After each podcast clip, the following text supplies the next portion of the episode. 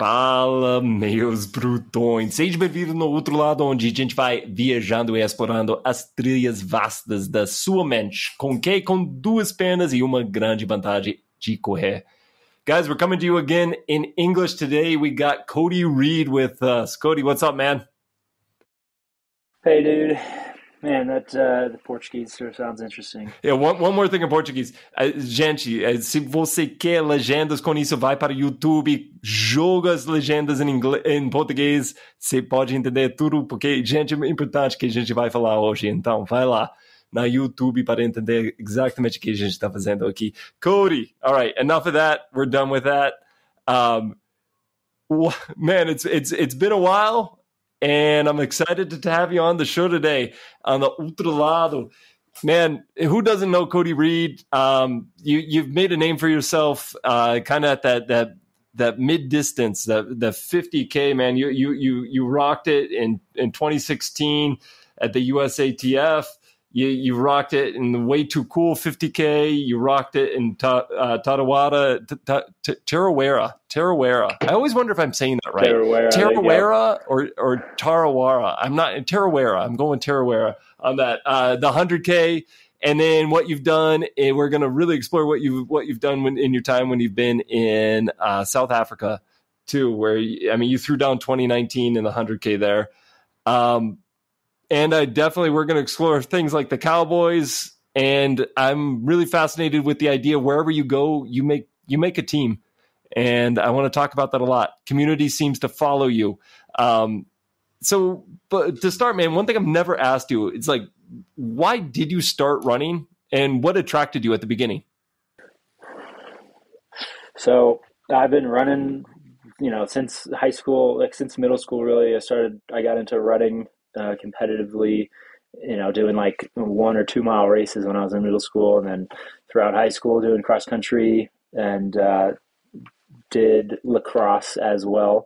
Um, but then when I went to college, I walked on to the cross country and track teams at Northern Arizona University, and uh, you know that's just something that I wanted to continue doing. For a while there, I was really interested in triathlons, but swimming was way too freaking hard for me.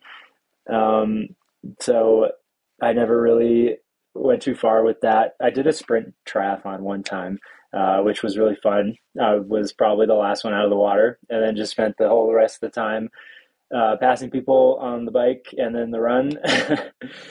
but um, anyway, after college, uh, my friend and I, Tim Freriks, who I ran with uh, at NAU, we were hanging out and thinking how cool it would be to like have big days training in the Grand Canyon, uh, just like running for fun. Um, and then another acquaintance, I think he was an, an acquaintance of Tim at the time. They had known each other through Arizona high school channels, uh, like cross country and track in high school. Uh, Jim Walmsley came to town and he's like, Hey, if you guys want to like train in the canyon, uh, why don't you just hop in some ultra races? And then that's when it kind of all started. It was like 2015 or 2016. And and then we hopped in some races and we won and the sponsors came after that and we're like, hey, this is working. Like we can we can make some money doing this. Um, and that was that was the goal for me at least. I, mean, I got to ask, like walking on to the the cross country team in college, and then post college, like was there a plan that you abandoned, or was like when did when did this idea come in? Like I, I can make something of this, and did you did you abandon another another parallel life that that could have happened here? No, I mean I went to college for mechanical engineering, and that was a terrible idea that I uh, don't recommend. Um, I I don't think I should have done that. It was a terrible time for me and caused me a lot of problems. Uh, I never ended up graduating, and I after college I just needed to, um, or you know, after a few years of college and realizing that this isn't going to work out, um, I just needed to start making money, and so I got some random jobs around Flagstaff and uh, just continued running on my own. Like, you know, uh, for a lot of people, like running can be their identity. And uh, I didn't feel like that necessarily, but it was something that I was always going to do. Like, whether I was competing or not, um, I was just uh, going to be running regardless, just on my own. I feel like it's something I need to do. I, I mean, I um, j- just from the outside observing, and, and, this is something that I think it, it, it's always uh, an, an, evolution that it changes your your reasons, your the, the famous your, your, why of why you're doing this. Um, but like kind of observing you, it's like I it, obviously competition is like really really important to you. You, uh, you, you are driven by competition, uh, but it, yeah, for sure. Community is definitely in there. This idea of team, and then I, I what the way you talk, it's like sanity. It's just like this that day to day having a normal. It's like getting your baseline comes through running. Like in in this time, like and maybe, what do you think it was in high school that was your your your main drive because sometimes when you're that age you don't you don't really see all the the mental benefits of running but maybe it's the competition maybe it's more of maybe it's more of the team did you have that team element in in high school and college yeah. So if uh, if you were to ask some of my friends in high school that I ran with, like to tell a story about me running in high school, it would probably be um, me showing up at their doors on the weekends in the morning. Like I had run to their houses to pick them up to go for a run, like unannounced. Um, there was like this big loop that I could do from where I lived. Uh, like out of town. I could run from my house and like to a friend's house, uh, like pick them up and like go to another friend's house, pick them up and like kind of loop around and everyone would return and then I could like go home or like have my parents pick me up. and I did that quite a few times on the weekends.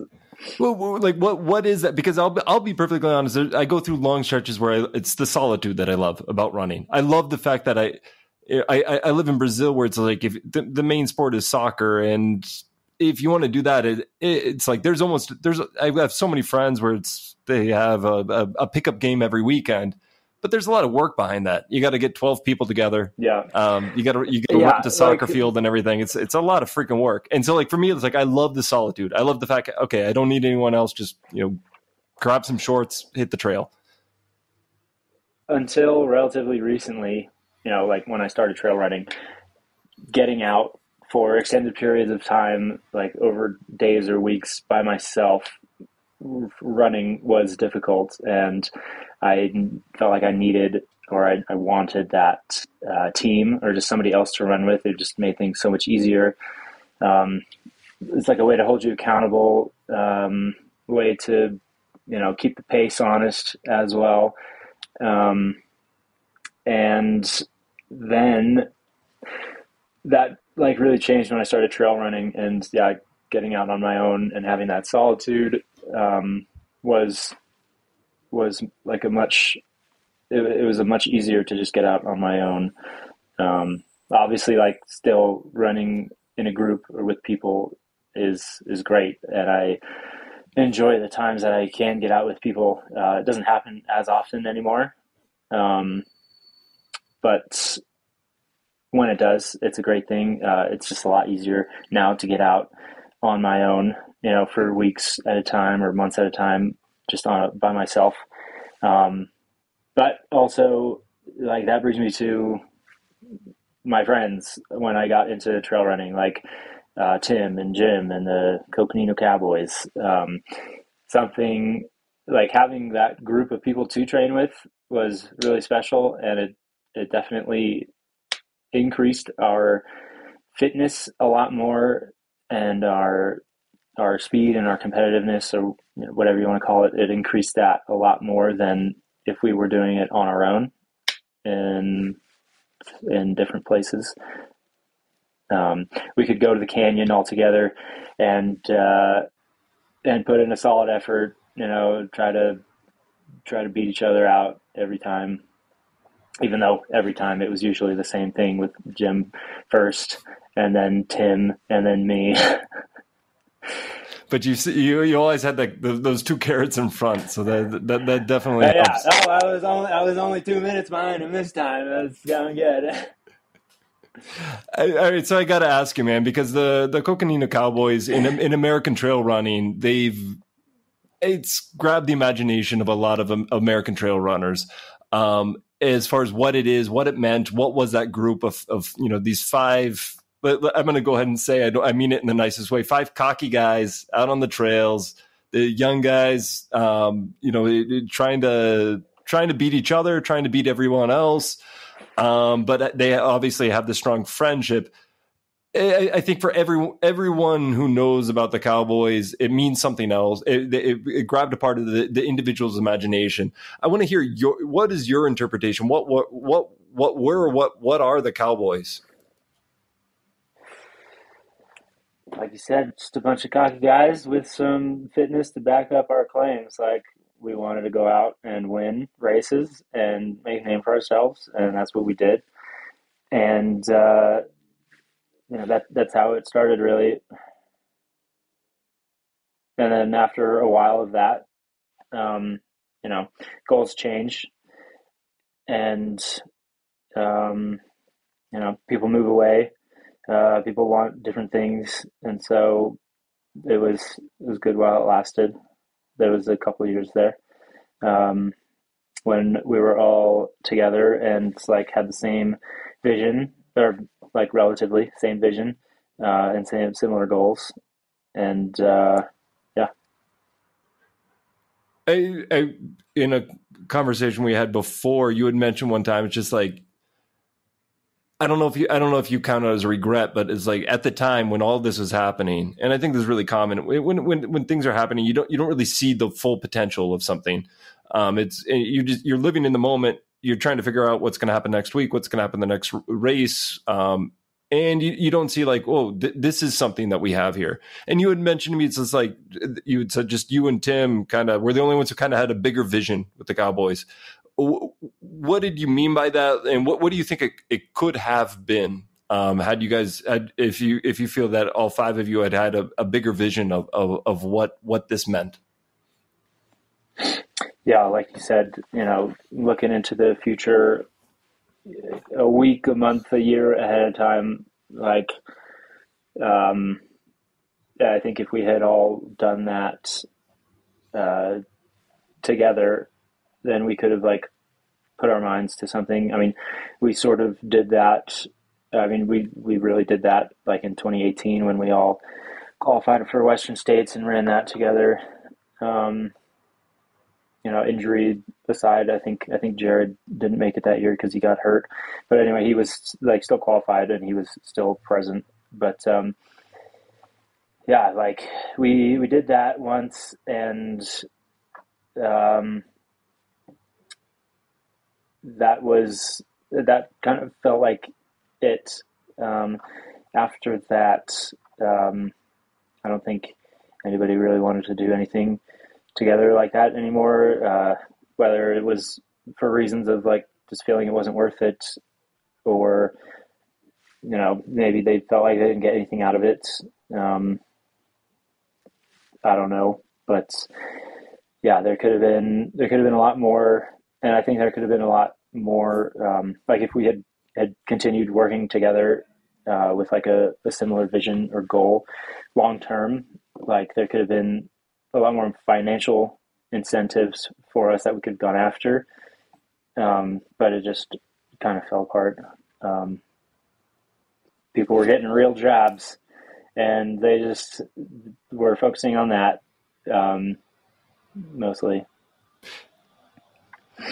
I mean, so what do you see a place for um, more teams coming up in in trail running um, in the U.S. scene? It's just like right now we, we talk about Team Salomon, we talk about uh, Team Hoka, but they're not really yeah, teams. I mean, something very different. Corporate teams they're totally different, and they're just a bunch of random people thrown together. Uh, and they all have the same sponsor, and that's like the only thing that connects them. And uh, if you if uh, what I find funny is like all the dancing that, especially the Terrex team does. Um, seems like all of their social media is just like dancing. Um, but yeah, like that's a that's a very different thing. Like I enjoyed the fact that we had, for the most part, for a while, all different sponsors. Um, you know, and then and then I was I was with Under Armour, obviously, and then everyone else was like with Hoka, uh, with the with the Cowboys. but um, yeah, I mean, I think I think there is room for teams. Um, like you're going to get so much benefit out of just training together and pushing each other, um, and like systematically attacking races, um, you know, and having that. Um, I don't know cohesion within the trail world. Um,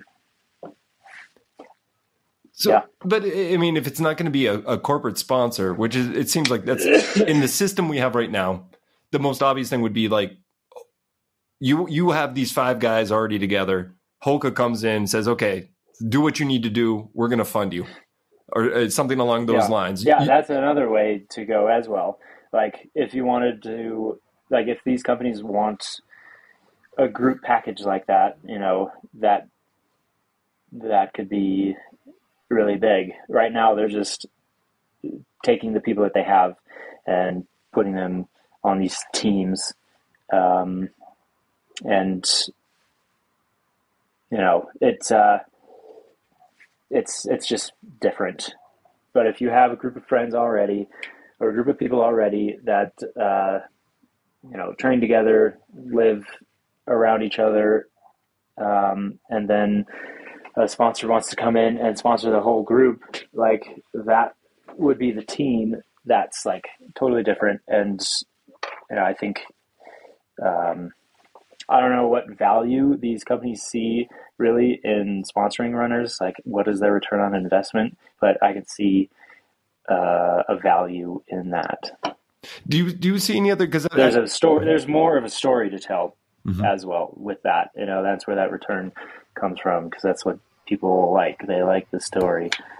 It, it, I mean, the story is enormous. I mean, the Cowboys, and we haven't been together for how long? Exactly, exactly. and uh, I mean, one of the big things I want to talk about with that with the Cowboys is uh, part of this cockiness was, in you know, call, calling the home run calling like, "Hey, we're we're gonna we're gonna fucking do this. Uh, we're we're gonna we're gonna do this yeah. race, and we're gonna we're gonna we're gonna get first, second, third here." And, but individually too, like you you all kind of had famously have had your um, famous failures. Uh, if you want to call them failures, I mean, if we can get philosophical about it, but where it's like where you you, call your shot and it did, didn't go out as you planned, which let's be honest, that makes an awesome story.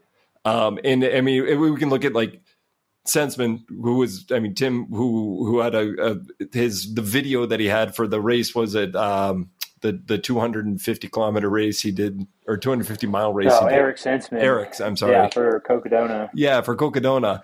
Um, I mean, which I mean, it's probably gotten more people to do the Cocodona race ever just because of the. I mean, I don't even know if you can call it a failure, but it definitely didn't go as he planned.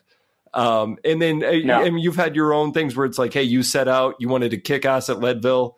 It didn't go as you planned. But I mean, those stories are incredible for the sport. Um, they, and they're, they're, motivating to a lot of people. Like, how have you felt about like for your own or for the, the your friends around with uh, in the Flagstaff community, whether it's the Cowboys or not, of this kind of uh, this cockiness to call your shot before the race? Do you do you do you feel that's still a part of you, or do you feel like you got burned by that? No, I feel like it comes with being competitive, and uh, I think that after, I think that before, um, trail running before the Cowboys was a lot of oh yeah we're gonna go out there we're gonna have a lot of fun and try our best. And then we were like no we're gonna come and fucking win this thing. And uh, you can try to beat me or not. Like I don't care. I'm going to go for the win. Um, which a lot of people adopted, I think, and you know, I mean, that's that's what it's all about. Like this is a race. It's not a fun run. We're competing. Uh, we're gonna. I mean, and you know, all of us, uh, Tim, Jim, me, Eric, Jared, like we ran collegiately at different levels. Um, it's no different than that. You know, a race is a race. If you're not first, you're last, and uh, that's what we were out there to do. With... And whether uh, whether everyone agrees with that or not, like, doesn't matter. You know, it's it's a race. Like I said. I I mean I, I got to say I'm with you in the end because if I mean, what, what, why sign up for a race format? I mean, in, in my opinion, there's, exactly. Eh. if you want to just go run, you just go run. But uh, we're here to compete. Yeah. Um, because I, I mean, I'm all about creating as many different experiences on the mountain that you can. Whether it's creating a festival, festival, whether it's creating a fun run, whether it's creating a training together. But if you're going to call it a race and there's going to be first, second, and third, like why why do we need to pretend that there's no competition happening?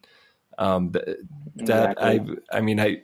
I have to I have to say like calling calling shots is not my my personality, but I love watching other people do it. It's I think it's fantastic. So with that story, another part of the, with the community. I, I mean, uh, Tommy Reeves was Rivs was a, a, part of the the Flagstaff. He was not a cowboy, but he was he was around you guys.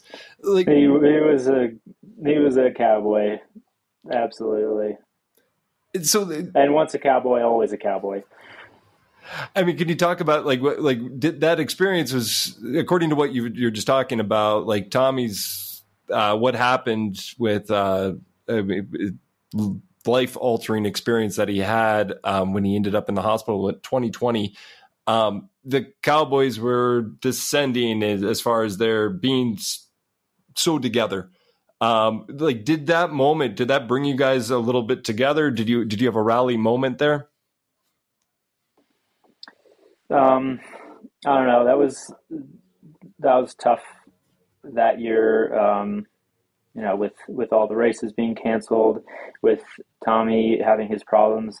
I mean, he started off uh, deteriorating pretty quickly when he started getting sick, and because it was cancer of the lungs. Uh, I don't remember what the specific name is, but there was something wrong with his lungs, and he originally thought that he had COVID because um, he thought that those were the symptoms. He was having trouble breathing and coughing and feeling sick, and so he isolated himself for a couple weeks before he saw seeked out medical attention.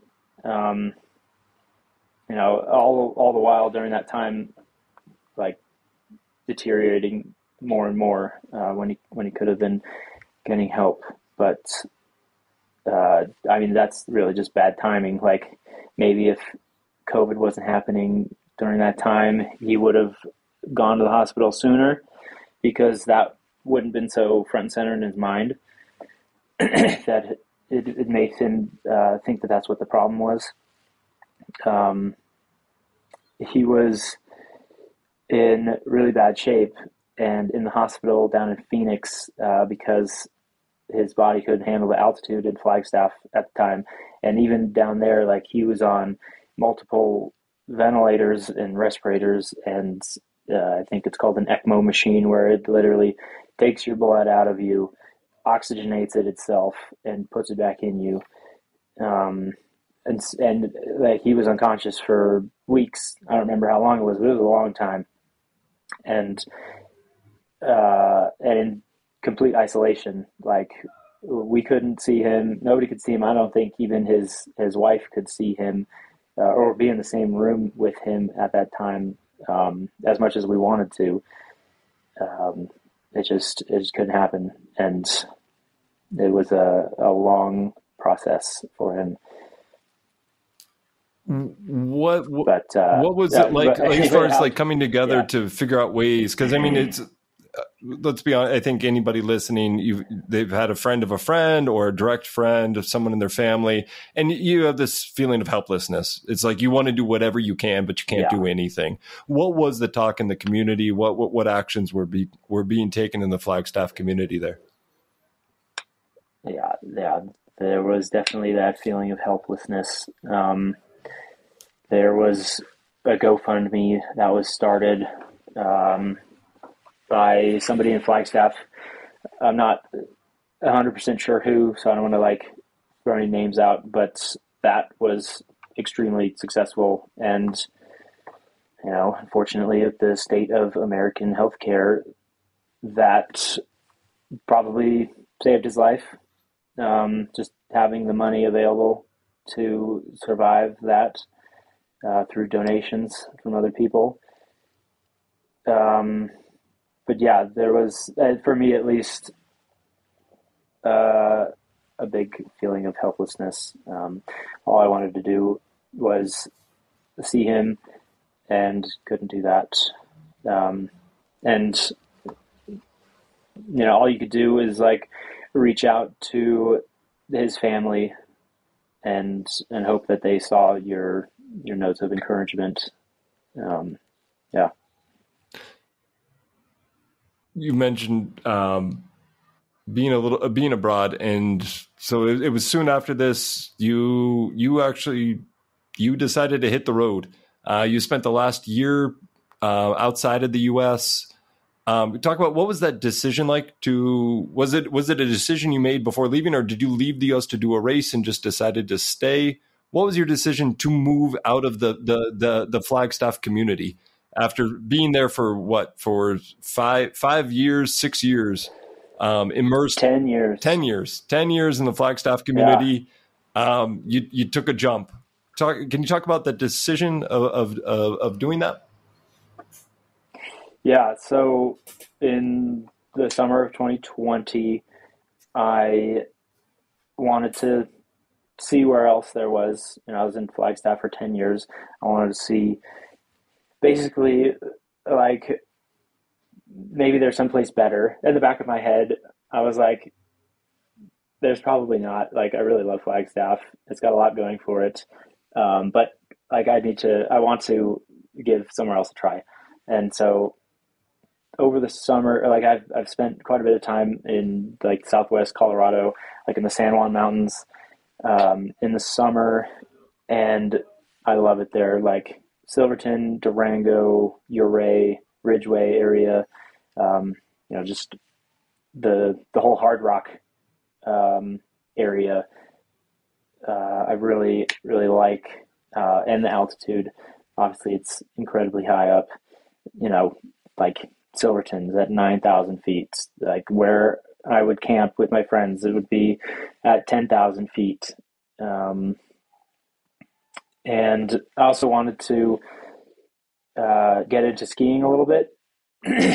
I had snowboarded a couple times in high school, and I I tried skiing one time in Flagstaff, and what really got me interested in that was seeing Francois D'Haene's Strava activities of ski touring through the Alps just for miles over entire days. I was like, wow, that looks spectacular. Like the mountains are covered in snow in the winter. You're not running in them, but this is a way to get out on them.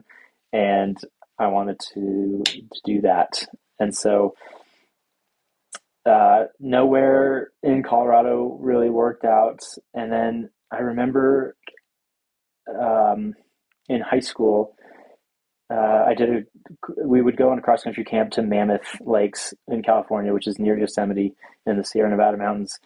And, uh, I was like, what about Mammoth? Like, I haven't been there, you know, since since the summer before I came to college. Um, like that place has a lot of really good running, has a huge running history or pedigree. Like, you know, when I was in high school, that's where people like like uh, Ryan Hall and Meb would train, who I got to meet there um, when I would go have running camp in, in high school there, and uh, yeah, so I was like, what about Mammoth? And you know, they've got the most spectacular mountains there, the Sierra, and uh, ended up driving out there and finding a place, and like instantly, it was like, oh yeah, this is the right decision.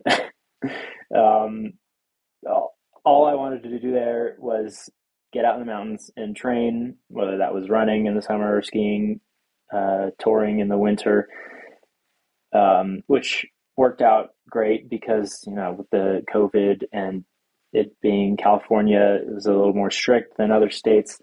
Um, like getting out and meeting people at bars or wherever was difficult um, when you like couldn't see their faces.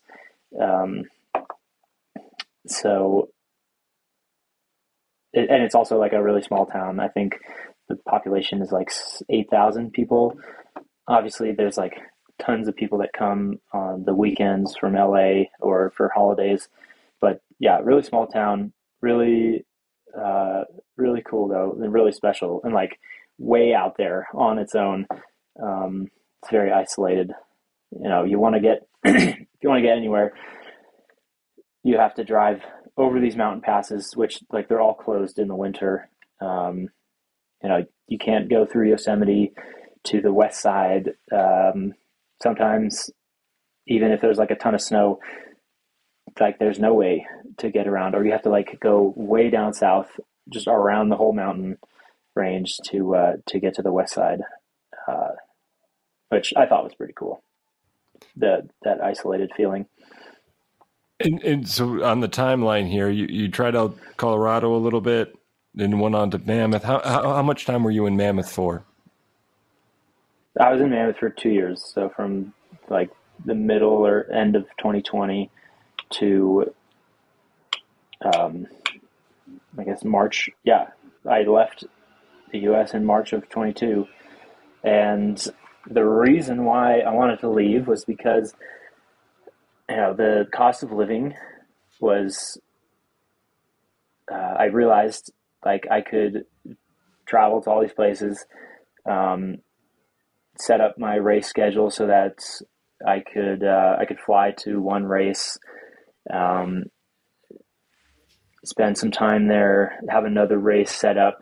Uh, who would be able to cover for travel to go there, and just basically rent places in between, uh, through Airbnb or whatever I could find, um, and it would it would be the same or cheaper than what I was paying to live in the U.S. You know, I mean, it was definitely cheaper. Um, you know, especially the food. Price of food here is quite expensive. in in Mammoth, I mean, it was it's kind of unfair to to judge based on the t- the the time that the world was going through when you were there. But what was the community like? I mean, it, obviously we can't compare directly to Flagstaff because that, that, just wouldn't be fair. But were you able to yeah. find like a, a, group there? What was the vibe like as for beyond just the incredible nature, the altitude? What was the trail running scene like? There was a couple trail runners. There would be like one or two, maybe a group runs per week that I, I did a couple of those. Um, but 99.9% of the time I was just on my own and I was totally okay with that.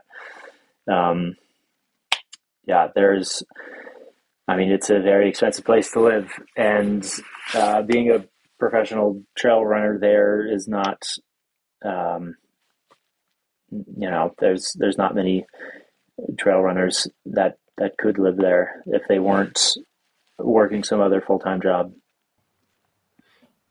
So leaving Mammoth, did you go directly to Europe after that, or was it to to South Africa? um, the first place I went to was Italy. I ran the Shaka Trail race, which was like at the end of March, I think, or beginning of April. Um, that ended up getting canceled because it snowed on the course the day of the race, you know, and like that was totally unexpected and random, and it snowed a lot like so much that they couldn't drive the cars like and to the aid stations and have medical aid where it needed to be. So they just canceled the race uh, after it had started. Like we were a few miles in, um, but I ended up doing the the course like two days later.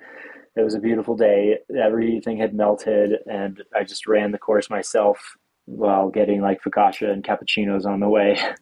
This already sounds better. Much better this sounds better than doing a race, man. This is uh, yeah. So I'd say it worked out pretty well. In yeah. in, in Italy, but, uh, this, after uh, go ahead. Uh, anyway, after that is when I headed to South Africa for a few months and ran uh, the Ultra Trail Drakensberg 100K. Where you you had a, a great race. Like what uh, i mean that was you you won that that race. Like what was the lead up for that? Like what went right in that race for you? Beyond uh, beyond just winning but like what what what, what came together in that just, that lead up? Yeah just being fit and and recovered basically.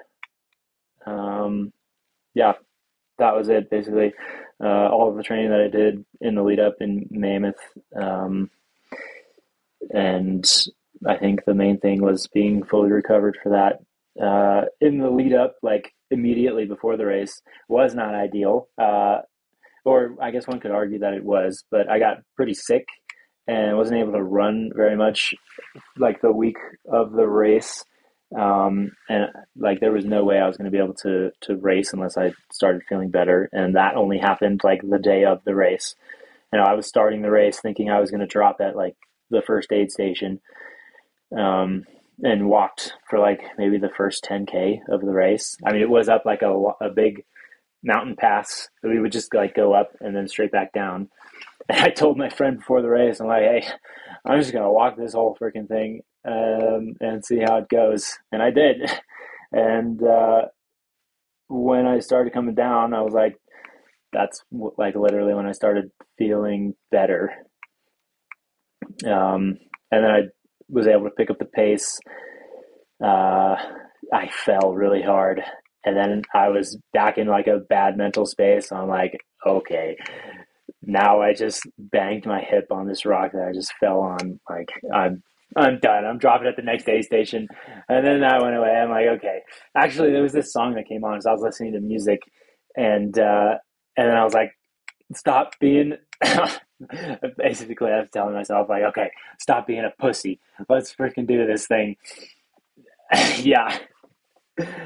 Um, and then uh, then I took off, and I think I caught everyone in like the next couple miles, and I was in the lead at like mile twenty when I and and dropped everyone when I didn't want that. You know, you don't want to run 100k by yourself for that long. Ideally, it's it's nice to to have other people like to run with um, in in long races.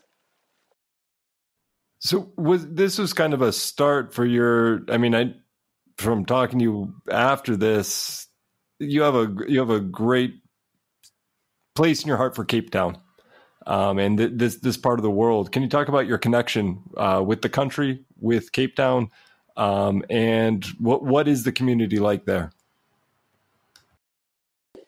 Yeah, ever since I went there for the first time in 2019, um, I had totally fallen in love with Cape Town, and just had like the best experience. You know, forget about the race that I won. Um, it was a, a, great time, great experience in the country and in Cape Town.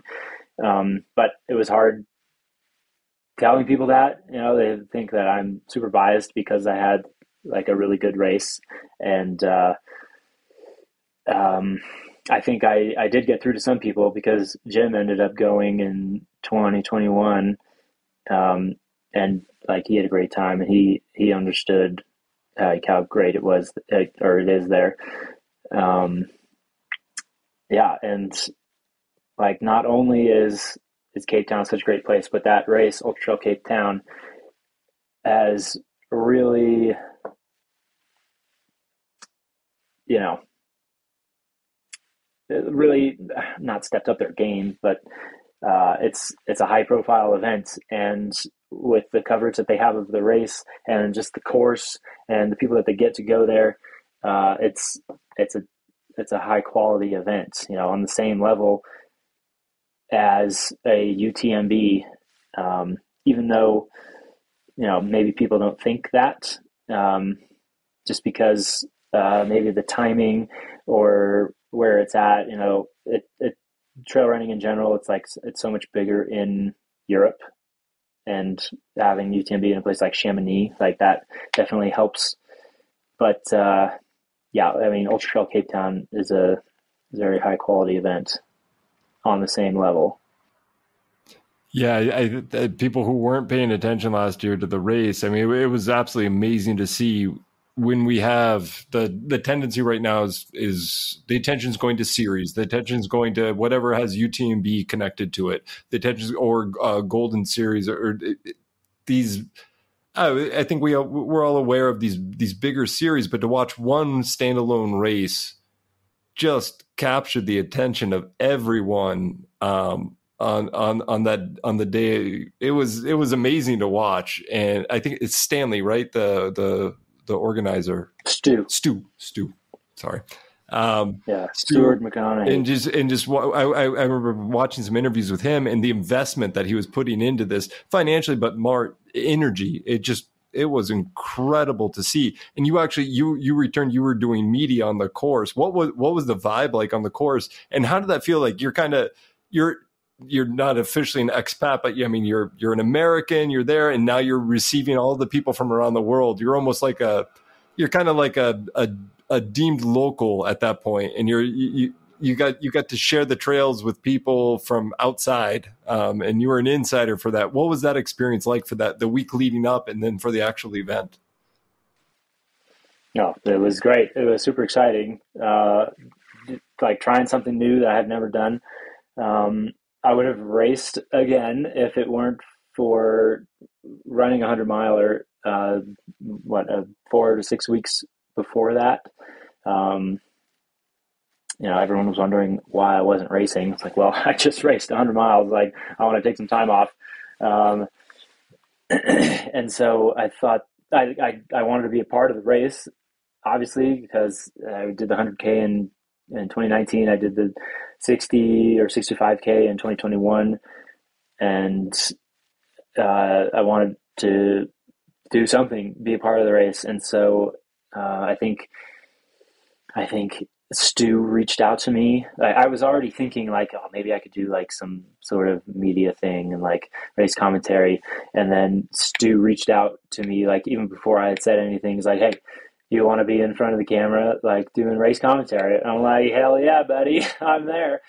And so uh, I had I had already even become pretty good friends with the media guys like uh, Frank and Corey uh, and one of them, Corey, he's even from the U.S. who who married a South African, and so like those guys and I, we get along really well, and so filming stuff with them, just like whatever they think of, you know, it could be just you know off the cuff, like hey, let's uh, let's go like ride along the prom and and film this thing random whatever let's go do this and and uh, and interview this person and like, but not like a a pre-race interview. It's just like a you know a casual hangout.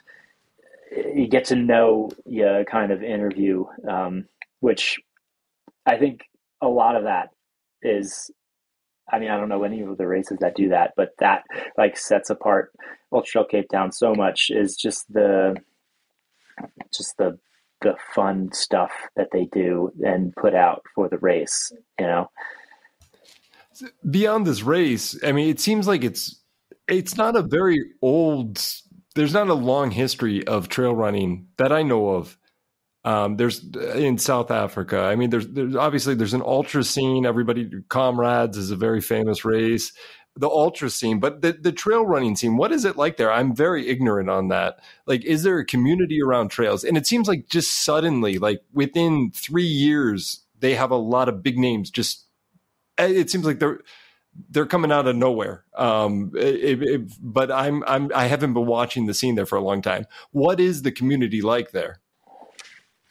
Yeah, so the trail running or just the the running history in South Africa goes back decades you know, you mentioned uh, comrades. Like I don't think people understand how big comrades is unless they've been there and have run comrades. Like obviously Camille understands, but I mean she's a massive celebrity there because she won that. Like that is a huge thing. Like just running comrades. They'll they'll you'll say you're a runner in South Africa and they're like, "Oh yeah, well have you done comrades?" No, I guess you're not a runner. It's like that kind of thing.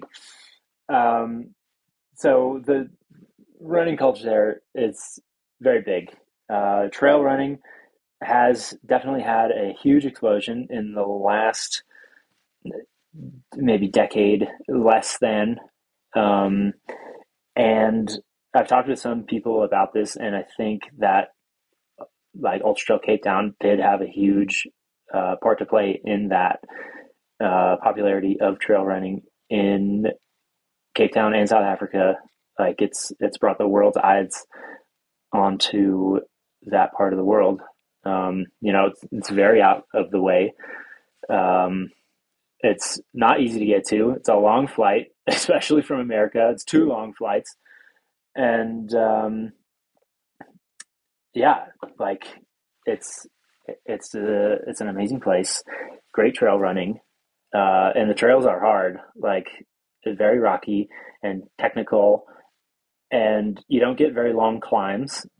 Like you know, you go up Table Mountain, and that's like a thousand meters at the most, maybe less. I forget what it is now, but um, yeah, like it's it's very different than American style running, very different than European style running. It's its own style, and it is tough and rugged, and it's great. I mean, and so beyond just the technicality of the trails, the community around the trails, did you did you feel a, a vibe of that? Were, were there weekly meetups? You, you spent a, a, significant amount of time there. Did you did you yeah. have a time? Did you have your own little team that formed there? So I was mainly running on my own there. Um, when I was there, um, I would meet up with a couple people sometimes, but there's group runs like probably every freaking day of the week there. You know, the main one is Tuesday trails. And so on Tuesday nights, you, oh no, I gotta plug my phone in. Uh, Tuesday trails is the main one. And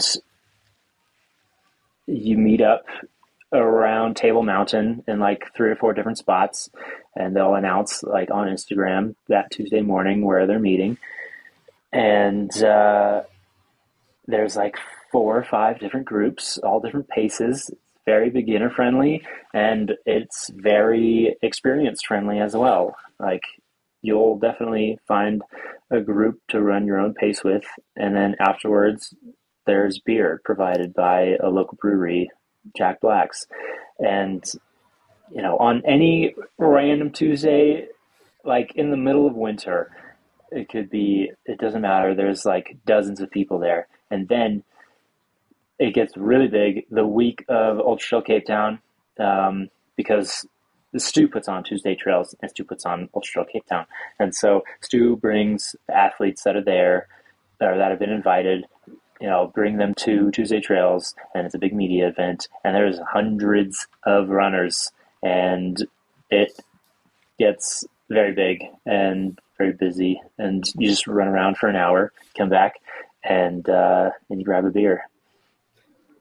I want to jump back to Italy. Um, one thing I saw there, you you you're spending a lot of time with Michele Michele Graglia or Mickey. Um, Mickey Gralia. Mickey Gralia. I, you know, I, I have, a, I have a, a, good friend of mine is from Italy, and every time I say his name, uh, he he's like Roger. Does he laugh at you? No, no, yeah, Roger. I know, uh, me too. The same same thing. When I when I first saw, it, he's like, no, no, no, no G, just Gralia.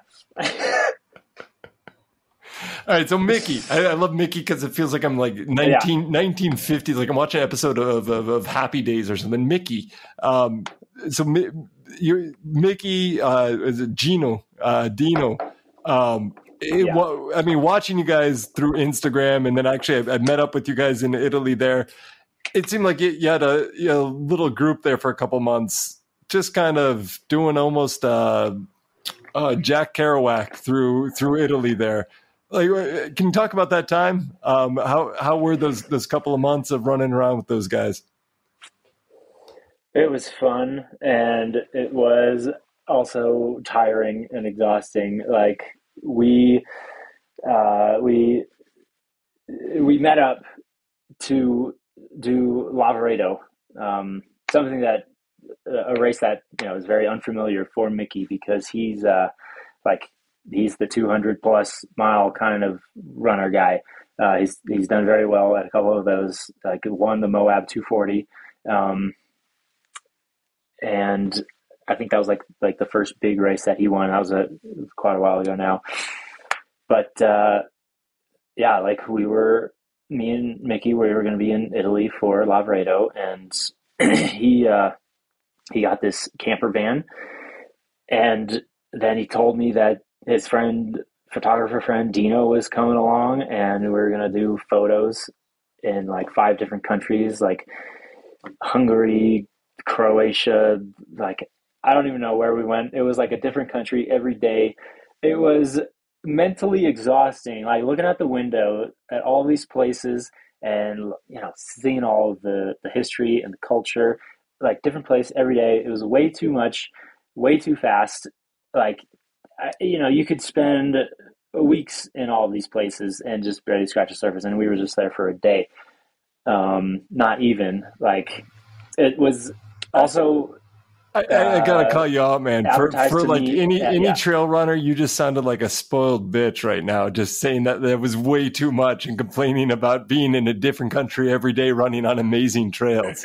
Um, but like, oh, yeah, totally. I mean, we, and running through the cities as well. Like, I unfortunately got sick when we were in Budapest, but like, you know, me and Mickey and Dino, we would like run around these cities. Um, like like the names of them, uh, I can't think of them, but we would get to these cities, um, and we'd go for a run. Dino would have his little like point and shoot camera and take these amazing photos of us, uh, like just running through the cities, and it was such an amazing way to to see these places. Um, I mean, like maybe I described it poorly before, but it was just so mentally overstimulation. Mental overstimulation um, is the best way to describe it. Yeah. But was there was there a was there a plan behind all this? Like, was it? I mean, I Mickey's sponsored by La Sportiva. Like, what, was there something behind this, or like, was it just hey, let's yeah, just the hit plan the road? Was the plan was that Dino um, does photography and writes articles for a couple Italian magazines, and so you know I think the last one just finally came out maybe a month ago, two months ago, but um, he captured the footage for this trip um, and all of the the information, and he wrote these amazing articles for these Italian magazines and put these stunning pictures to go along with it of our you know Eastern European uh, little little tour. That sounds absolutely amazing, man. Like, what has been the feedback uh, that you've gotten from that? I mean, like, have you felt like your European audience has grown, or like, what what what have you heard back from people on that? I haven't heard anything. I haven't heard anything. Yeah, you got to brush up on your Italian. The articles are great. Yeah, I I uh, I, I got to brush up on my Italian. Um, but yeah, it was the stunning experience, and uh, you know, not like not the best thing to do like the week before a big race that you want to do well at, but like, you know, what are you going to do? You don't get to do that all the time.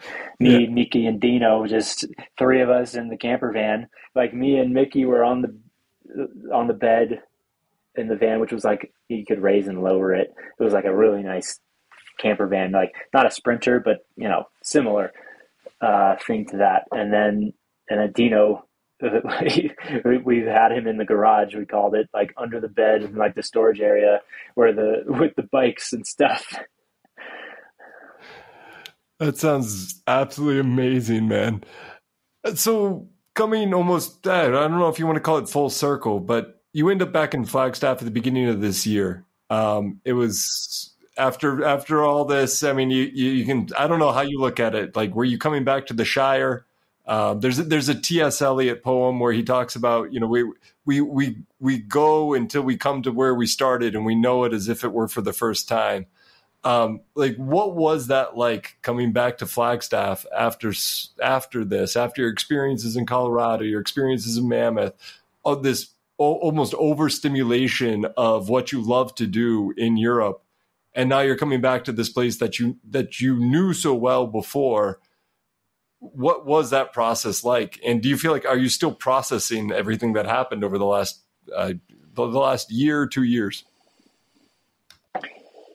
Yeah, like coming back to Flagstaff, um, first it feels like like that time in Mammoth, like almost is uh, like a, a dream. You know, the time in Mammoth was like a dream. The time traveling, it's like a, a dream.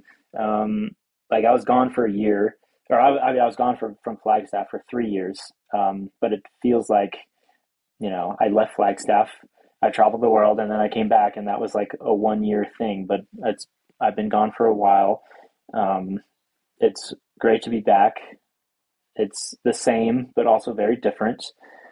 Uh, I'm glad that I still have like so many friends here. You know, not many people have moved away.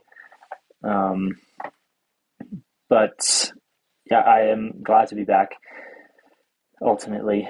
Um, yeah, and looking back, I noticed this when I went to Cape Town for the first time uh, last year after Italy, and I was looking through pictures of the Cinque Terre and the videos that I got, and I just remember thinking like looking at these pictures and like wow like this is so much more it's hard to take it in in person really like there was so much more um, vibrance in these pictures than I could even remember when I was there. Like because there's just so much, and it's so mind blowing, really. And it's like, wow, I I was just there. Like looking at the pictures and the videos, it's like I felt like I wasn't even there.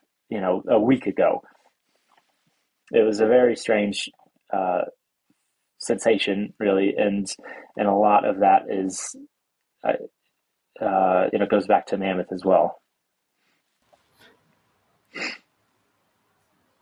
So I, I, I, gotta ask you. Le- you left a really interesting post on your Instagram the other day. Um, just over like this these last few months um, it's been ups and downs. Um, i mean coming back to flagstaff it was it was probably very emotional for you seeing people you hadn't seen in so long seeing things with different eyes now. Um, but as far as you know contracts readjusting to being back in in the states um, it's it's it's had its lumps. Um, is that something you, could you, could you share a little bit about that and like and why did you choose to open up about that on on Instagram? I know for myself, like being that vulnerable on Instagram is I have difficulty with that. Um, I, I always want to be like the guy I got it together. I'm doing this shit. I'm, I'm you know, I'm, I'm going to do this right. Um, and and when I see you know people I know and, and people that I care about open up about that, um, man, I'm wondering where, where are they at? Uh, you know, I, obviously I want to reach out to them. I want to offer whatever help I can. But like, what what what led to you you, you talking about that, and what, what where are you at right now? So, you know, the main thing that I wanted to to post to uh, to communicate in that post um, is to just bring up again the problems that I had with that race that I ran in Italy with uh, 100 in Gran Sasso, um, and how difficult it has been to get the prize money from them. Um, you know, it's uh, it's now the end of May, and I still haven't received all of my money. Um, they have paid me a few thousand euros so far, and they still owe me a few thousand euros. Um, they've dropped all communication with me. I've not gotten any replies to emails for months, and um, and it's frustrating. And I wanted to make sure that people knew that this is happening because they're still advertising races and taking people's money to sign up for these races, uh, which they're having, you know, in in Brazil and in Italy and you know a couple other countries. Um, like, I won that race, and you were right behind me. You got second place. Um, what did it take for you to get paid by them? Well, so actually, it, it, it, took for people complaining online. Um, it was that was an action that I I tried. I was trying to work behind the scenes um, on this. Uh, it's a it's a long story with OneHundred. I have a little bit of a longer history with with, with that race. Um, for people who aren't aware, OneHundred came in a couple years ago. Uh, and they've they've made big promises, uh, a lot of big promises about you know big prize money. They're gonna they're gonna make it more feasible for professional athletes to to win money in races. Um, a lot of big promises with live streaming, a lot of excitement. Um, and they offered what they what they ended up offering um, in the time they've been around. They, they they've offered something that's okay, but it's very far from what they promised.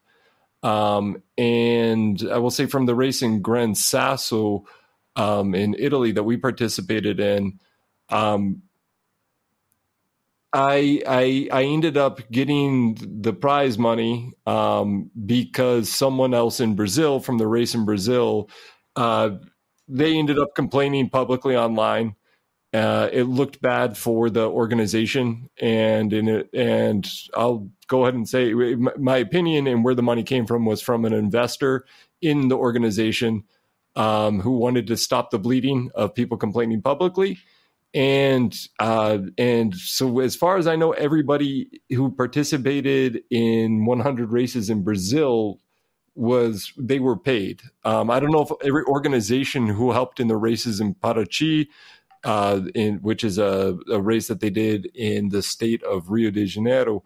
Um, if I don't know if all the organizations that worked with that race were paid, um, but I know m- almost all of the athletes. I think all of the athletes in Brazil were paid outside of Brazil, it's a very different story. Um, I know from Gran Sasso, I I think you're actually one of the only athletes who who received the money, um, and it's something where I'll be honest, is the first time I'm kind of talking publicly about this. Um, I was hoping that we could solve this behind the scenes. Um, I was hoping that it would be something that we could take care of and move forward. Um, but unfortunately, uh, people are not calling them out outside of Brazil. And unfortunately, I think you're the only athlete I know of outside of Brazil who has received any money at all, um, which is very unfortunate uh, as far as what they promised. Um, I know I had um, I had expectations. Obviously, I thought that what they were promising looked great, and I, I, I saw some asterisks. I saw some warning signs pretty early on. Um, but I, I thought that maybe I could help them with that. And I was actually involved in the planning in Brazil for the race here. I thought I thought maybe some of the problems that happened in their first race in Brazil could be fixed if they had somebody who knew a little bit more about you know the the trail running culture in Brazil and organizing race trail races in general, um, which seemed to be something that they were they were lacking in. Uh, lacking knowledge in, um, and trying to work with them from different aspects. It was not a very good experience, I can say. Um, but my hope is, my hope is we can we can still work with the organization to get the athletes what they promised them. I know there's athletes in Poland and in Italy and in your situation in the in the U.S. that are still waiting for prize money, um, and it's it's an unfortunate situation. Yeah, and what is an athlete supposed to do in this situation? You know, um, you could go the American way and sue them if that's even an option. uh, you know, sponsors. Uh, are they supposed to help you out? Um, you know, getting your money from these races. I've never heard of that happening. Um, you know, the only thing that you can do is is try and communicate with them directly. Try to understand what's happening, like why you haven't been paid, and you know, from the start with them, it was uh, it was questionable. Like right after the race, um, I sent them an email maybe like a week later, like, "Hey guys, how's it going? Uh, thank you so much. That was awesome. When can you pay me?" And the response was, "Oh well, on our website it says 90 to 120 days after the event, you can you will get your money." And I was like, "Okay." Um, so I went and looked on the website, and no mention of that anywhere. And I looked like everywhere where on the website it didn't say that anywhere. Um, and then 90 days comes and 120 days goes and I still hadn't been paid. And I continue emailing them like, hey, where's the prize money? It's been, you know, over uh, five months, however long it, it was. And, uh, and that happened a couple times, and then a couple responses of, "Oh, it's coming soon. Oh, next week." You know, lots of those, and uh, and still nothing. And then that is when I made the post the the first time I called them out on Instagram, and then I think it was the next week when I got like the first two thousand euro payment. Um, and then there was another one that came maybe a week or two later and uh, nothing since then. And they still owe me 2,350 euros. Um, so I reminded them of that in another email, which did not get any reply. Uh, the last few emails for the last, I don't know, couple months now haven't had any reply. Um, and so you know, that's why I've just been vocal on social media. I feel like that's the only thing I can do. Um, you know, if if I don't get the money, whatever, like for me, that's a lot of money, and uh, especially right now with trying to move and work in two jobs uh, and just trying to maintain any kind of running fitness that I have um, you know that right now that would go a long way, and they're keeping that from me. You know, running 100 miles was not the hard part in this story. Uh, that was the easy thing. trying to get what they promised, uh, that prize money, uh, has been a real big pain in the ass, and you know it's not good for them. Obviously, it's not good for trail running. Uh, not that many races offer prize money for whatever reason. Um, a lot of these races charge a lot of money to to race them. Um, you know that money's going somewhere, but it's not going to the top performers, uh, who are the ones really at the end of the day that do the majority of race promotion. Um, and and I told them the same thing. Uh, what's really unfortunate is if they had just paid us uh, in a timely fashion, you know, maybe that 90 to 120 days, uh, maybe it did say something about that on the website. Maybe it didn't, didn't matter. Uh, if they had paid us in that time, you know, then great, in full, then that would have been great. And I would have loved to continue to promote this race and race it in the future around the world, whatever, whenever or wherever they had their events. Um, but that's a long gone thing now. Um, yeah. Yeah, I, will have to say personally, for me, it was. Um, I mean, I'm I'm I'm not 100 percent financially dependent on running. Um, I mean, I, I, I do have my my day job. Obviously, the money was it was it's nice. Uh, it, it, helps. I, I invest it in in projects I have around trail running. Um, but for me, the the thing that really I took personal with OneHundred was uh, okay. They had problems. Um, people have problems. Organizations have problems. Um, it, that, that's something we can expect. That we can we can almost plan for that in life. That you are gonna shit's gonna hit the fan eventually. But it's the way you deal with it when shit hits the fan that defines you as a person and it defines you as an organization. And to watch okay i don't know everything that happened behind the scenes with OneHundred i, I feel like i know a lot more than what other people know because i was working in various aspects with OneHundred um, at the time.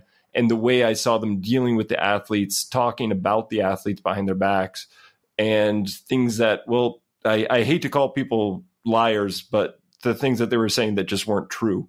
Um, that that was the thing that that killed it for me. Um, and then and then to watch athletes reaching out to other athletes in Italy um, who okay maybe it was, it's not a huge sum of money that they that they won but it was still it was, it was a sum of money that was promised to them. And they were they were looking forward to having that money in their account. Um, and just kind of feeling deceived by the whole situation. And then talking to people who were from that region of Italy being like wow, we were really excited to have a, a, a, trail event that would feature our our region, our part of the world, and at an international level, and then to have it completely turn a 180 and just turn into a horror show for them. Um, mm-hmm. it would, mm-hmm. ah, it, it, it, you're, you nailed it. It's, it's bad like, for everyone involved. It's bad for everyone involved.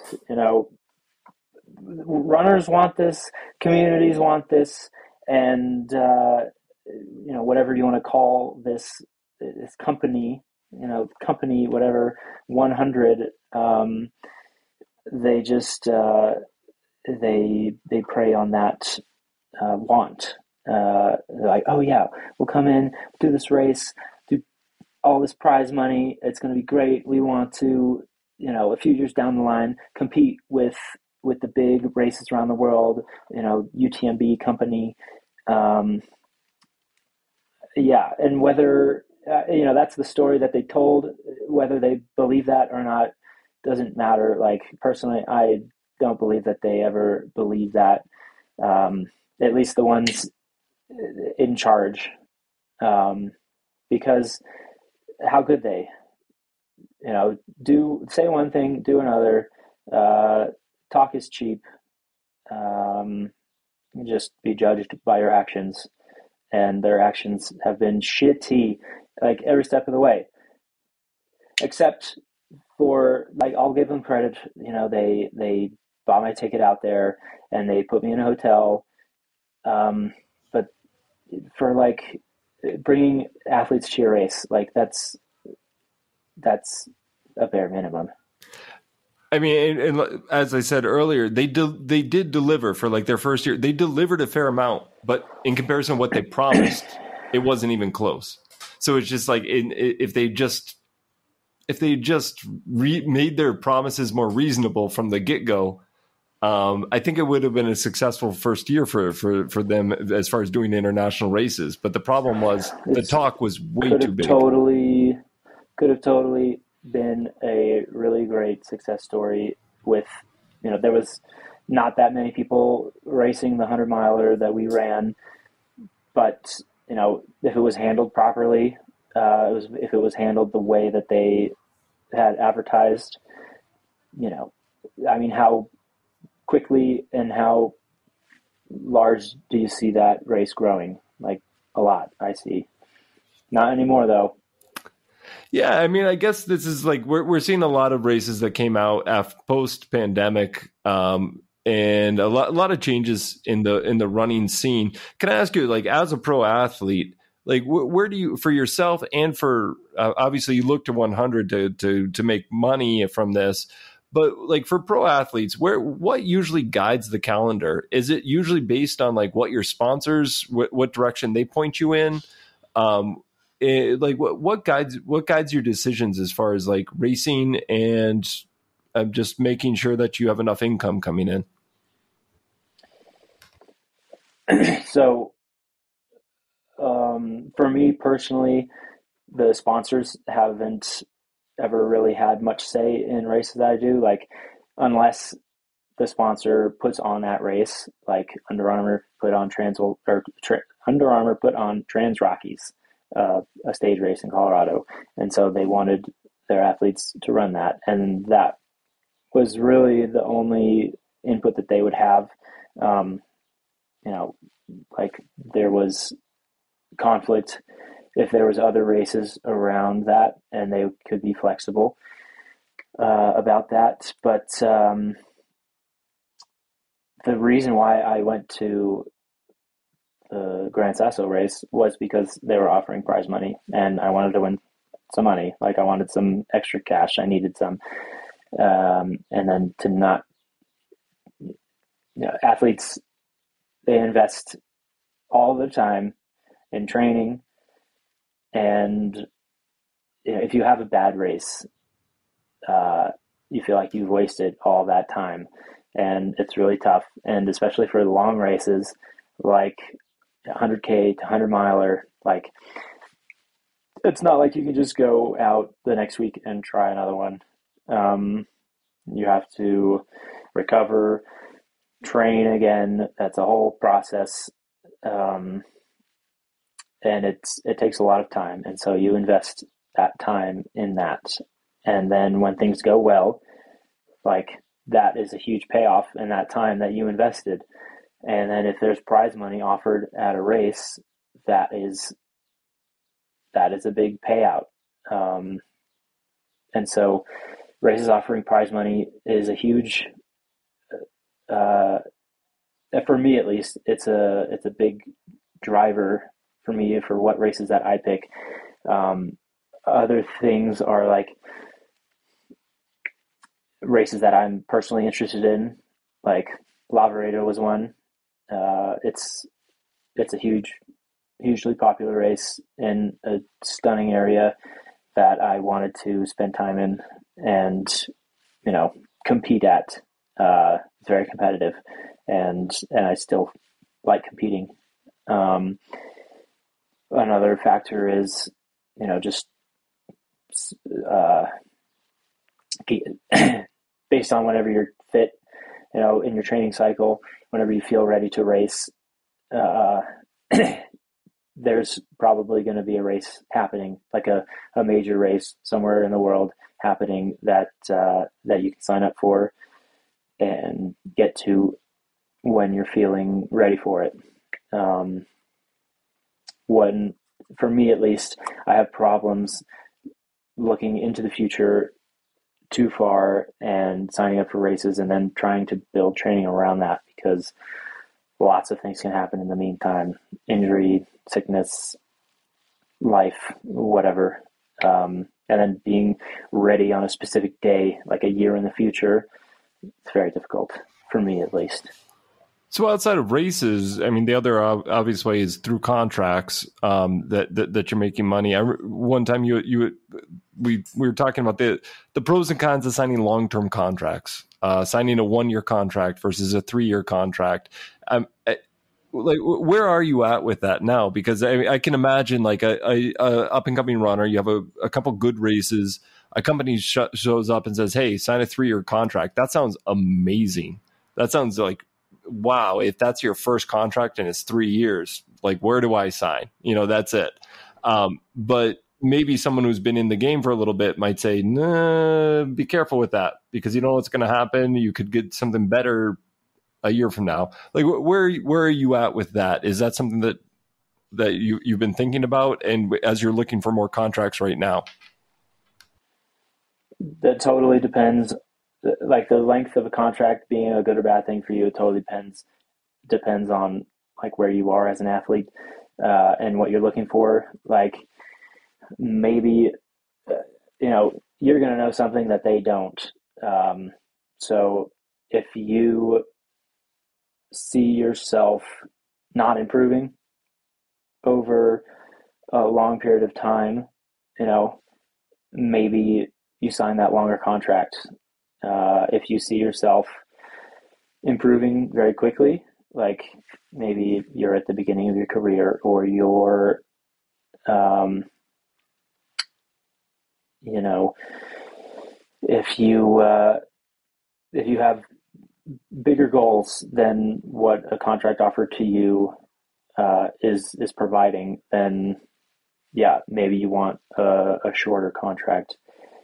Um, also, longer contracts they kind of take the stress off a little bit because you don't have to you know you're like a, a politician you know you don't have to campaign every year and play the whole game and do the whole song and dance every year to to try to to get some contract from some company.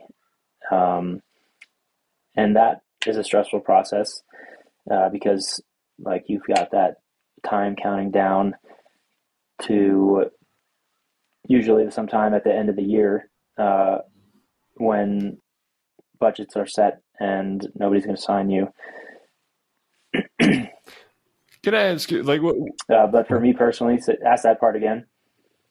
For uh, no, for you, you, you personally, as far as like with the length of the contract, um, I mean, if you want to talk about like what you're looking for right now, but with with this in mind, I want to ask you, like, in in your perspective, like what what beyond beyond just being Cody Reed and people showing up and giving you money, which would be a great situation. But what what kind of situation do you look for when you're looking at a company? Are you more interested in hey, are they going to help me boost my boost my image, create create more content around me? Are you looking more for money straight up? Like, are you looking more for to like what kind of working relationship do you look for when you're looking at contracts? Yeah, like money first and foremost because because I a lot of people do the professional route very differently and you know there's like the more influencer side of running and then there's the competitor side of running. And I've always wanted to be the competitor side and you know have my performance dictate um, my value um, in a way. Like I don't that's like the best way I can I can describe it.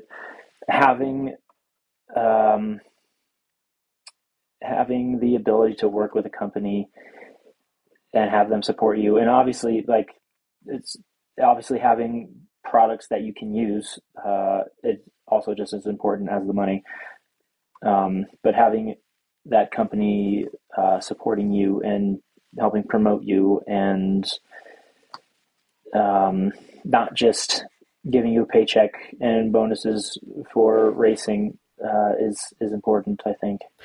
It, and that's what I'm looking for, at least. Is this something that's evolving? Because let, us be honest, like winning races uh, for uh, an, any athlete, any sport, or w- winning at a top level, there's a there's a timestamp on that. Um, is your is your vision of that evolving with time? Um, because you know injuries happen, uh, we get older, and contracts and negotiating solely based on winning races, um, it, it can come to an end. Are you are you thinking about that for like you know five years from now, ten years from now? How you could evolve um, in the sport to maintain contracts to me like you you had a chance to work with media um, in Cape Town like do you are you looking at those options with more of an open mind now or are you still solely focused on on uh, performance based contracts uh, yeah i was totally looking at every angle i mean if you want to be like a professional runner now i feel like you have to do everything. You have to be that influencer and you have to be performing and you have to have all of the followers on social media. Um, and you know, when I was contacting companies at the end of 2022 and even into 2023, like I was telling them all of my plans, all the things I wanted to do, basically how I could add value to their teams or companies or whatever you want to call them. And um, and just nobody was was interested in anything really. Um, there was this period of time where it was like, oh, it's uh, it's too early to talk about this, and then the next day it was too late to talk about this, and everything was was set for them, and budgets were finished.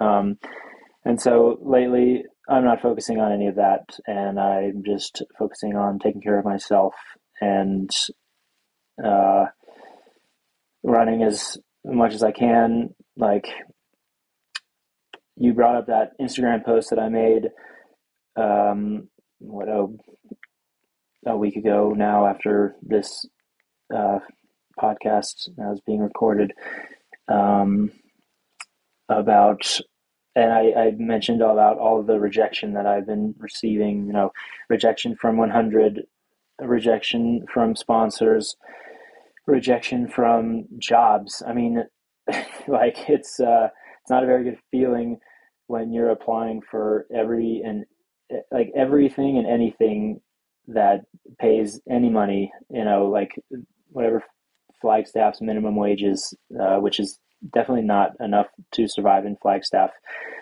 Um, and you keep getting rejected from these uh, positions. Like, start taking it personally and start wondering, you know, if if I can't get a job, if I can't get anyone to pay me for some work, like what is the fucking point of all of this and what am I supposed to do? Like I'm not going to go back home.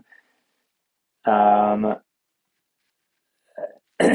but uh, yeah, it it took a long time to finally get something going, and um, I luckily finally did, and um, yeah, and so that's that's all I've had time to focus on, and that is why running has been, you know, put on the back burner. I haven't been able to get in many miles lately. Uh, been incredibly busy working and finding work and trying to figure out what I'm going to do and trying to get into some sort of routine. Um, and then when I when I came to Flagstaff in mid March, I I found this place, uh, which was just a, a, room for rent with a couple other people in the house, and uh, it's been a bad situation. Been a bad place for me, and like just been focusing mainly on getting out of here. Um, and I've finally been able to do that. Like on Tuesday, I get the water and gas turned on because it's a freaking three day weekend, and uh, I just I just closed it on Friday. Um, but I found you know the cheapest studio I could get in town, and uh, and yeah, I'll be there on Tuesday. So, getting a little bit more settled. So you, have had a couple of things go your way very recently, like with with, a contract um, and and a new place. But what is what is your outlook for the rest of the year? What are what are your plans for the rest of the year? Are you are you planning? Are you looking to stay in Flagstaff? or and what what do you what do you have in mind as far as uh, where is running in your mind right now? Like what what what role is is running play in in, in your mind right now? Um, not much really. Um, uh, other than something that I need to do to stay mentally uh, sane. Um, and lately that's meant doing some pretty late runs, um, you know, breaking out the headlamp, um, and just getting out for whatever I can do, you know, four or five miles on the road. But um, other than that, uh, I haven't really been focusing on it that much. I've had more urgent issues to deal with. Um, now that I have a place that I can, I feel like I can relax in. Um, then we'll, we'll, you know, that can give me some some better opportunities, better place to think about things, and uh, yeah, keep looking for races with prize money because uh, I still want to compete and and you know that's a that's a good way I think to to make some extra money if they ever pay. In the post, you did mention like eh, you, you know you still have the community uh, with you. Uh, what has that meant for you, and to be back in Flagstaff to have the the people that you've known for so long? Uh, like, uh, have you had more people reaching out to you over the over the last month? Yeah, for sure. Like I've got some good friends here that go back to, you know, a long time ago, like from the NAU days. Uh, and it's been great spending time with them and, um, you know, reminiscing about days of old and just what's happening now um, in life and the world and, you know, what is coming up and just what you're supposed to do in situations like this. um, yeah. Um, but I feel like uh, wherever I was in the world, like I, I still had the ability to, to talk to these people, whether they were in Flagstaff or wherever I was, like in Italy, in in France. I mean, uh, I had tons of friends and people that I knew uh, show up to uh, to Chamonix. Like the whole trail running world is there during UTMB, um, and like when I was there, it was great getting out for runs with Jared. Um, like it had been a while since we got to hang out, um, and yeah, just and like the best the best runs or the best times with friends is just when you go back to you go back to normal like you don't it's not like you know complaining about things or talking about how hard things are or you know what's what's happening in the moment it's just normal conversations uh, that kind of thing um, and you know friends in Cape Town as well that uh, you could just be normal with for a little bit.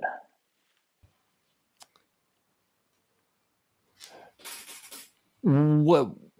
All right. So in 2016 or 2015, you went this route where you didn't really know what was going to be happening and it's been an amazing ride until now, and it will continue to be an interesting ride to say the least. What what would you say to Cody Reed of 2016, 2015? Um, and is, would there be any direction that you, that you would give a little bit differently, or any skill set that would be a little bit differently that you would you would tell him to evolve? Yeah, a few things, mostly personal things that I don't want to talk about here, but uh, the main thing probably is just like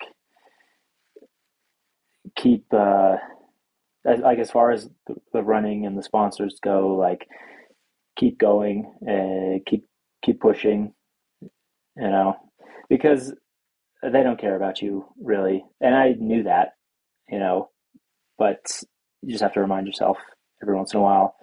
Um, that that they don't really care about you and you're just uh, you know pennies to them like whatever they pay you it's it's hardly anything um, and they don't really care that much about you um, and sometimes you have a tendency to to forget that um, and so I would just say like just uh, just keep pushing. Man, it's been a really interesting talk because I, I mean, having the podcast, I've talked to you a, a fair amount outside of this, but uh, explore some issues or, or, some things that I've, I've never spoken to you about um, has been really interesting. Um, is there anything, any message you you want to leave for people listening? Uh, ways that they can find you, um, uh, follow you on Instagram. Um, any any party messages you you want to leave with people listening? Uh, yeah, you can follow me on Instagram, Cody Reed with four E's. Um, not posting as much as I used to. Uh, just mostly like whatever is required by uh, by my sponsors. Um, but yeah, uh, hopefully that changes because I've just been busy and focused on other things lately. Um, want to get back to where I was really and racing and competing and running big mileage and uh, and uh, traveling everywhere that I can to do it. Is is is Grumpy Cody Reed is is is he posting much these days? Yeah, the thing about Grumpy Cody Reed is uh, it's really hard to to justify posting that when I feel so shitty. Uh, like when I'm actually grumpy, or grumpy's the, the bad word, but when I'm, you know, not having such a good time, uh, it's hard to post on that because it's uh, it's a satire account, and uh, it could, you know, with in the with the wrong mindset, it can get a little too serious, a little too quickly, and that, that's not what I want to do. Cody, man, um, I've really enjoyed enjoyed talking to you here. I, I, I know it's uh, it's a it's a tough time right now. I'm I'm really pulling for you on uh, especially with this thing with with OneHundred uh, that things work out there, and with future future stuff too. Um, I know your your passion is with running, um, and it's with different aspects. As I said at the beginning, one thing it's like I'll be perfectly honest. It's like you come off as a very independent um, person. You you want to do things your way, but I find it amazing to watch like the way you wherever you've gone, you've tried to form community. Um, you try to form connections. Um, you're knocking on the doors of people saying, "Hey, let, us let's, let's hit some trails. Let's get out there," and you're bringing people together. Um, and so, like, I, I, I, definitely want to encourage you to to, to keep that up, uh, keep forming connections, and and keep knocking on doors, man. Thanks, man. I mean, that's the cool thing about trail running is uh, the opportunity for that is there. It's not like I'm creating anything, you know, just uh, taking advantage of, in a way, the the trail community, um, and you know, everyone just wants to get out on a run, hang out, you know. We all have a, a shared interest in doing that. Um, and it doesn't matter if you're in in America or Europe or South Africa. Like that's something that that uh, that we all share. Nice man. Well, if you ever make it down to Brazil, you can come knock on my door. I'm gonna hit some trails with you, man. Yes, yes. I have to get to South America, and I can't wait to visit you sometime in Brazil.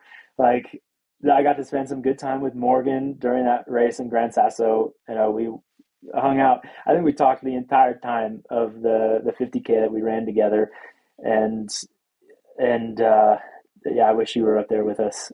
But yeah, I'm excited to to get out for a run with you. It'll happen sometime. It will. It will. Man, best of luck and yeah, happy trails ahead, man. Things things things are gonna happen. Things are gonna come together, man. yeah, not unless I make them happen.